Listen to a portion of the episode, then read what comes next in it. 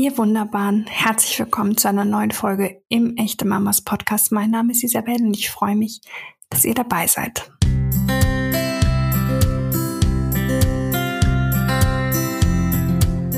Heute haben wir ein sehr, sehr wichtiges, aber auch sehr, sehr schwieriges Thema. Es geht um Sternkinder. Um die Mamas und Papas von Sternkindern und darum, was Eltern helfen kann, mit dem schmerzhaften Verlust ihres Kindes umzugehen.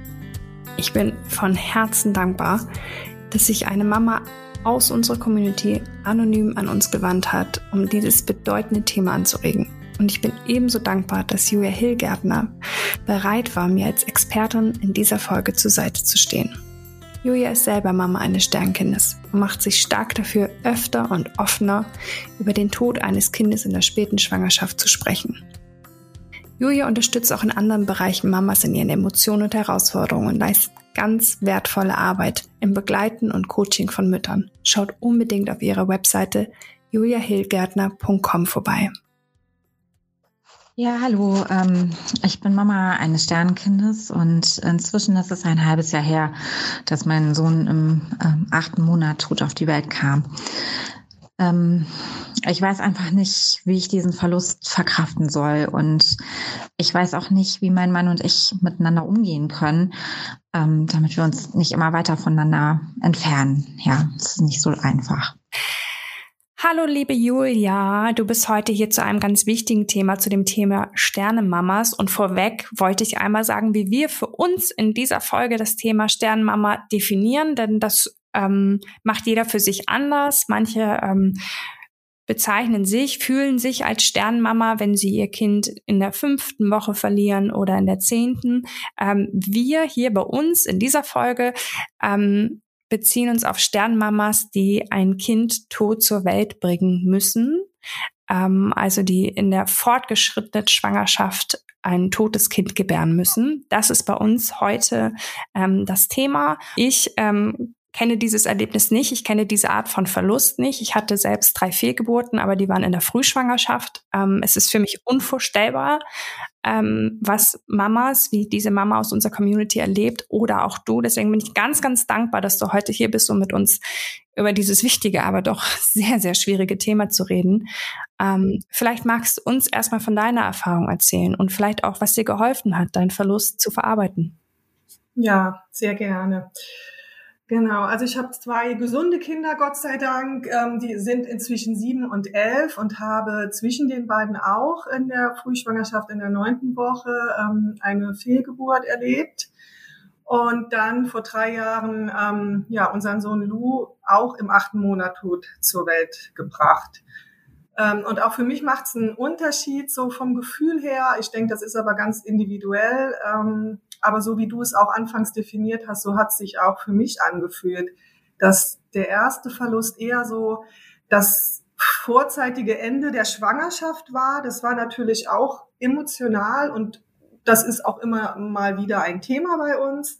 Ähm, aber die Geburt von Lou, ähm, wo ich dann wirklich auch, oder auch mein Mann, ja, so ein kleines, aber trotzdem vollkommen fertiges Kind ähm, in der Hand halten durften oder in unseren Händen halten durften, das war schon ein großer Unterschied. Und ähm, ja, inzwischen ist es, wie gesagt, drei Jahre her. Ähm, wir haben damals mh, hm, ganz viel Glück gehabt. Ich habe viele Hebammen im Freundeskreis, ähm, die mich da unterstützt haben, die an unserer Seite waren, die mich beruhigt haben und ähm, mich ermutigt haben, da geduldig zu bleiben, denn vom ähm, Tag an, als uns gesagt wurde, dass Lou keine Herztöne mehr hat, bis er dann geboren wurde, sind sieben Tage vergangen. Und ähm, das war ja irgendwie eine, eine unendlich lange Zeit damals geführt. Ne? So von dem ersten ähm, Schockmoment an, wo ich glaube, irgendwie jede Mama im ersten Moment denkt, ich will sofort dieses tote Baby raushaben, am liebsten Kaiserschnitt. Das habe ich auch gerufen, obwohl ich mir gewünscht hatte, äh, unser Kind in einer ganz selbstbestimmten Hausgeburt zur Welt bringen zu dürfen. Ähm, und ja, dann hat's doch einige Tage gedauert, bis äh, angekommen ist, auch in mir angekommen ist, was los ist und, und bis mein Körper dann auch dieses Baby loslassen konnte. Und ich dann trotz allem eine schöne Geburt hatte. Ich hatte eine tolle Dula an der Seite, ähm, die irgendwie 24-7 in dieser Zeit bei uns im Krankenhaus war und ähm, mich stabilisiert hat, an der Seite meines Mannes war und uns geholfen hat, uns teilweise auch gegen das Krankenhauspersonal durchzusetzen, um eben ähm, ja dann nicht mit allen möglichen Interventionen äh, dieses Kind Hauptsache irgendwie auf die Welt zu bringen, weil mir dann nach ähm, den ersten Schockmomenten doch wichtig war, dass wir wenigstens diese Geburt als gemeinsames schönes Erlebnis haben können, mein, mein Kind, mein Mann und ich. Mhm. Mhm. Ja. Ich finde das ganz wertvoll, wie du darüber sprichst, dass du sagst, ähm, ihr durftet das Kind in den Händen halten und auch, dass du, ähm, dass ihr eine schöne Geburt haben wolltet, mhm. ist, ähm, ist natürlich ganz, ganz wunderbar und ganz, ganz wertvoll, wenn man das so erleben kann. Und ähm, ich finde das toll, dass es Unterstützung gibt wie eine Doula, ähm, ich habe mhm. auch mich vorab belesen. Es gibt tatsächlich auch Hebammen, die darauf spezialisiert sind, Totgeburten zu begleiten und auch die Mamas und die Papas dadurch zu begleiten, auch ähm, vorher und nachher in dem Prozess, weil du erzählst selbst, es kann halt manchmal einfach noch dauern, äh, von Nachricht bis zu der Geburt des Kindes. Ähm, das sind, glaube ich, ganz ähm, wichtige Dinge, die auch äh, helfen können zu wissen vorab. Ne? Selbst wenn man ähm, das hoffentlich nicht durchleben muss, dass man einfach weiß, es gibt Menschen, Professionelle auch, ähm, die einen dadurch begleiten können. Ähm, was hat dir oder euch auch im Nachhinein geholfen, den Verlust zu verarbeiten, ähm, ein, zu heilen von diesem Schmerz? Also für mich war damals wichtig, dass ich irgendwie äh, Zeit gewinnen kann. Ja, also es ist ja so, man ist vielleicht am Ende der Schwangerschaft, aber denkt trotzdem, man hat noch ein paar Wochen, bis das Kind kommt und dann beginnt ja irgendwie erst das gemeinsame Leben und, und dann auf einmal heißt es, ja, das Kind ist tot und dann ist das gemeinsame Leben beendet, bevor es irgendwie richtig stattgefunden hat. Und ich wollte damals unbedingt Erinnerungen schaffen ähm, und Genau, eins war dann dieser Wunsch, trotz allem eine, eine schöne, selbstbestimmte Geburt erleben zu dürfen. Ähm, dann im Anschluss daran natürlich auch irgendwie äh, mit Fotos Erinnerungen zu schaffen. Da haben wir ähm, ganz viel Fotos im Kreissaal gemacht und wir haben aber auch im Vorfeld, als Lou also noch in meinem Bauch war, ähm, Fotos mit einer Sternenkind-Fotografin gemacht, ähm, so dass wir jetzt auch einfach ja noch noch schöne, wenn auch sehr traurige, mhm. aber ja, einfach ganz wertvolle ähm, Babybauchfotos haben. Ähm, und dann wurde mir klar irgendwie, ja, jetzt, jetzt wird unser Baby bald beerdigt und das ging mir alles viel zu schnell, jetzt eine Beerdigung zu planen, ähm, wo ich noch so voll in diesem Schmerz war, gerade nach der Geburt. Ähm, und da kam mir irgendwie die Idee, und das habe ich als sehr heilsam empfunden, dann im späteren Prozess, dass wir erstmal Lou ähm, bestatten, also ihm einfach so seinen Ort im, in unserem Dorf auf dem Friedhof ähm, geben und dass das aber nur so im ganz kleinen Kreis wirklich mit den engsten und wichtigsten Menschen passiert und dass ich dann wirklich eine Feier für ihn ähm, ausrichten möchte. Das war auf einmal so da und, und das hat mich über Wasser gehalten in den ersten Wochen und Monaten. Er kam ähm, im Januar auf die Welt, Geburtstermin war äh, Anfang April und somit war für mich klar, okay, ich möchte Anfang April für ihn eine Willkommens, Willkommens- und Abschiedsfeier machen.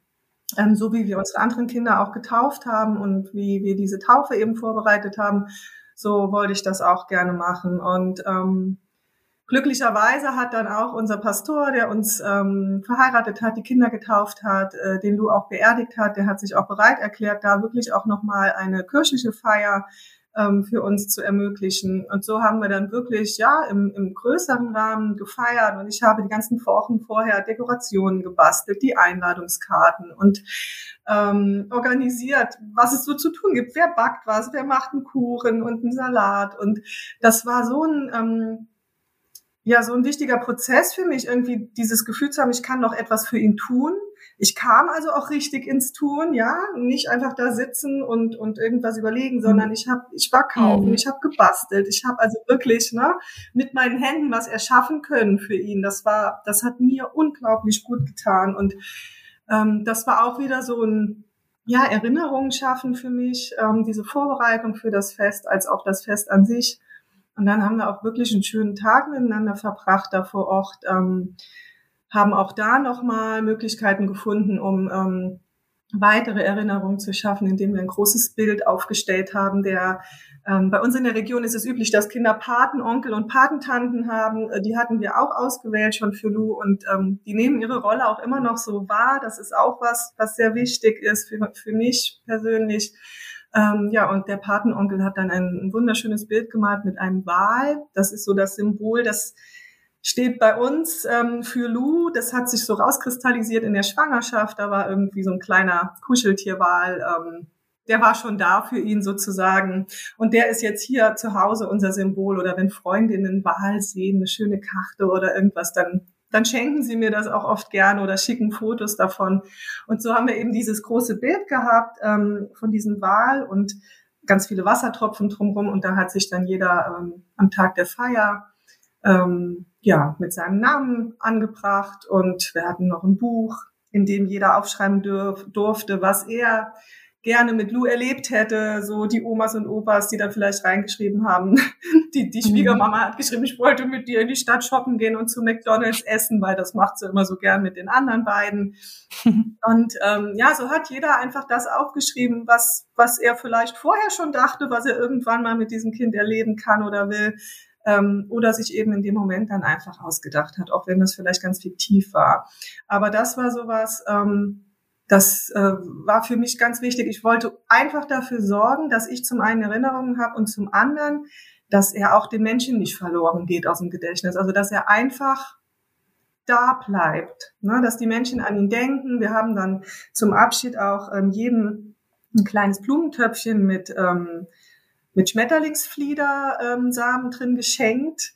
Die, diese Pflanze hat er auch an seinem Grab stehen. Ähm, und da war so meine Hoffnung, dass jeder dann später diese Pflanze im Garten einpflanzt und, und wenn ja der Flieder dann blüht, ähm, dass derjenige darauf schaut und, und dann wieder an ihn denkt.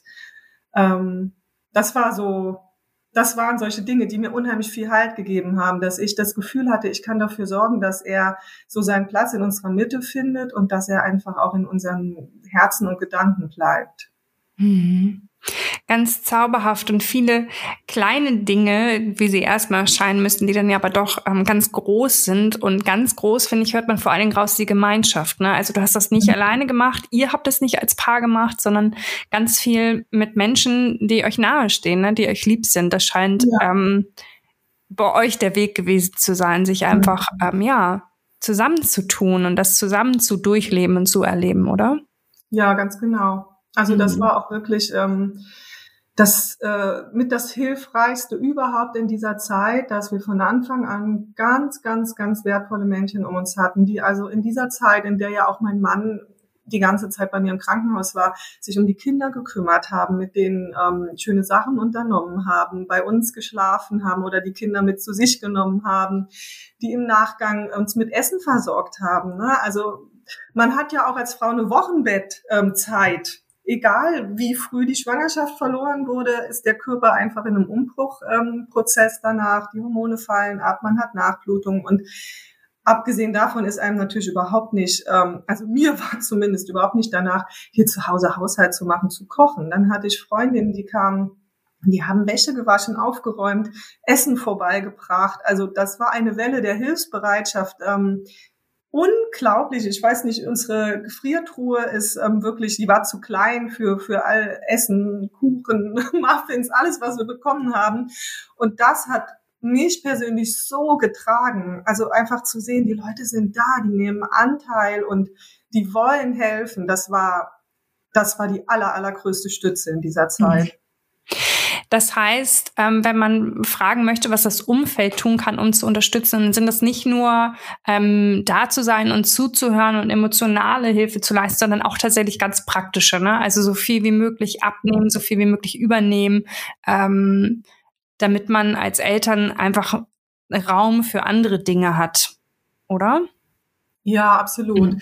Also ich denke, dass es ähm, genauso individuell wie, wie jede Frau und, und Männer auch wieder ganz anders diesen ähm, Verlust verarbeiten. Genauso individuell geht man als ähm, Betroffener aus dem Umfeld damit um. Also auch mhm. ich habe erst durch unseren Verlust gelernt, da überhaupt zu reagieren. Ich muss sagen, vorher war ich da leider Gottes wohl auch eher je, so jemand, der dachte, ach, ich gehe mal schnell auf die andere Straßenseite, da kommt eine Frau, die hat gerade ihr Kind verloren, ich weiß jetzt gar nicht, was ich sagen oder machen soll. Ja, ähm, also einfach aus einer riesen Unsicherheit raus und aus dem Gefühl, ich, ich muss die Frau jetzt schützen, ich darf die jetzt nicht ansprechen und habe dann aber jetzt selbst erst erlebt, dass ähm, wie gut es einfach ist und wenn es nur ein Zeichen in Form einer Trauerkarte ist oder ein kleines Geschenk, also wir haben da auch ich weiß nicht, wir haben wirklich zig Trauerkarten bekommen. Wochen danach kamen noch Karten an und es war auch da so schön. Ich bin an dem Briefkasten und, und habe mich gefreut und gehofft, dass noch mal eine Karte drin ist. Und es ging wirklich wochenlang, weil viele Menschen erfahren ja auch erst später davon. Mhm.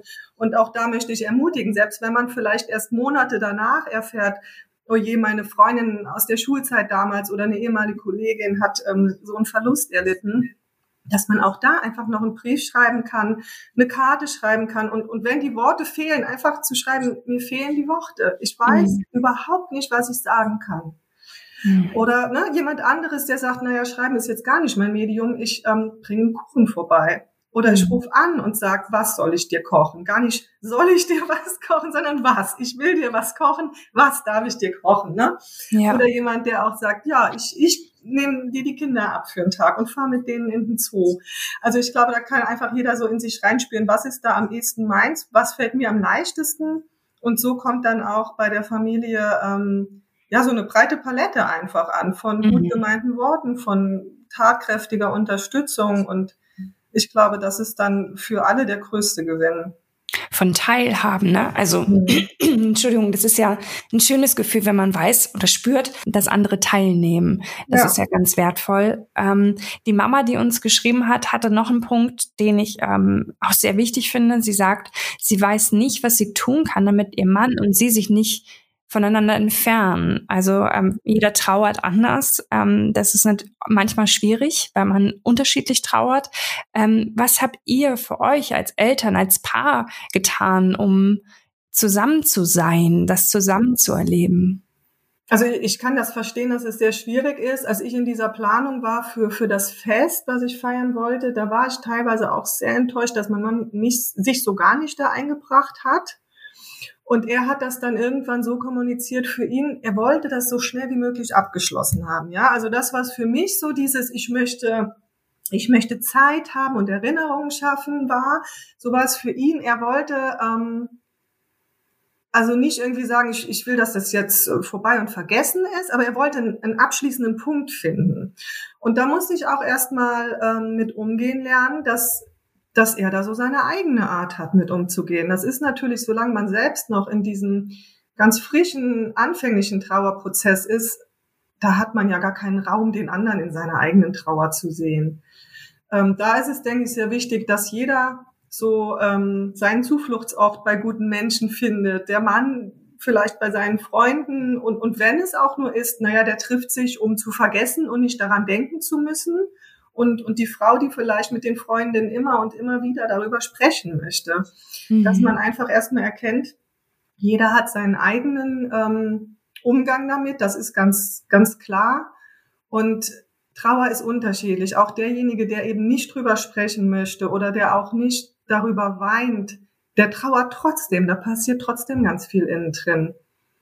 Und ich kann mir vorstellen, dass man das als Mama vielleicht als verletzend wahrnehmen kann, wenn der Partner nicht so offenkundig trauert. Ähm, aber ich glaube, dass wir Frauen ja auch ähm, ja eine viel, viel tiefere Bindung an diesem Punkt zum Kind haben. Ne? So mit Beginn der Schwangerschaft ähm, wächst ja da schon die Bindung.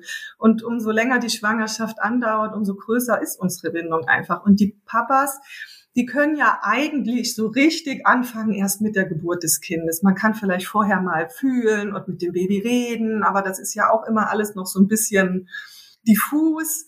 Und wenn das Baby dann da ist, dann fängt ja der Bindungsaufbau erst so richtig an. Und ich glaube, mhm. das ist einfach was, ähm, was die Trauer von Mamas so viel größer macht als, als die von manchen Papas.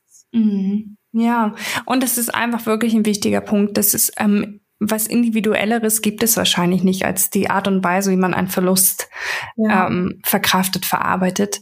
Ja. Ähm, ich würde gerne noch wissen, vielleicht ist das etwas, was wir der Mama mit auf den Weg geben können und anderen Sternemamas, ob es heute noch was gibt, also drei Jahre danach. Gibt es Rituale, die ihr immer noch lebt, um an euer Kind zu gedenken? Ja, absolut. Also ähm, das ist auch was, was ich ähm, gerne anderen Mamas noch mitgeben möchte. Ähm, vielleicht ist es für die eine Mama tatsächlich eher den Weg, so den Alltag normal weiterzuleben und einfach nur ab und an nochmal an das Kind zu denken, vielleicht am Geburtstag oder am Todestag, wie auch immer. Aber ich kenne auch viele Mamas ähm, und so war es bei mir auch. Da ist es, da ist tatsächlich aus diesem Kind irgendwie noch was Größeres entstanden. Ich zum Beispiel habe damals den Weg ähm, in die Qualifizierung zur ehrenamtlichen Hospizbegleitung ähm, gefunden, einfach weil dieses Thema Tod ja auf einmal so präsent in unserem Leben war. Und dann hat mich diese, dieser Ausbildungsinhalt so angesprochen und es war die wertvollste Ausbildung, die ich je gemacht habe. Die ging über anderthalb Jahre und äh, einfach ganz wunderbar und wichtig für mich und einfach auch die Menschen, die ich da kennenlernen durfte und auch aus anderem Zusammenhang ähm, durch Lus Tod, ähm, die begleiten mich noch heute und die haben ähm, ganz viel zu meinem Wachstum beigetragen und meiner Entwicklung. Und ich bin mir einfach ganz sicher, ich wäre gar nicht die Person, die ich heute bin, ohne dieses Ereignis. Und so lebt er in mir weiter und ähm, ich denke jeden Tag an ihn. Wir haben hier in unserem Wohnzimmer eine Kommode, ähm, die wird immer wieder umgestaltet. Da kommen auch immer wieder neue Geschenke hinzu von Freunden. Meine Kinder ähm, an Weihnachten hat unsere große Tochter ähm, für Lou ein Geschenk gemacht. Ähm, das kommt dann mit da dran. Wir kaufen zum Beispiel jedes Jahr äh, für Weihnachten eine Christbaumkugel, die irgendwie so die wir mit ihm irgendwie in Verbindung bringen, sollen wir da schon eine kleine Wolke hängen und einen Regenbogen und einen kleinen Wichtel. Ähm, und natürlich feiern wir auch in jedem Jahr seinen Geburtstag. Also es ist jedes Jahr eine ganz schwierige Zeit. Ähm, Lou wurde ja Anfang Januar geboren und sein Todestag war so ähm, um Silvester herum. Und so ist natürlich die Weihnachtszeit für mich schon schwierig, weil am letzten Weihnachten vor seinem Tod war ich ja noch schwanger und dann sagten wir, na ja, nächstes Weihnachten sitzen wir dann hier mit drei Kindern unterm Weihnachtsbaum und dann ist Weihnachten jedes Jahr irgendwie ein bisschen schwerer als mhm. die Jahre vorher.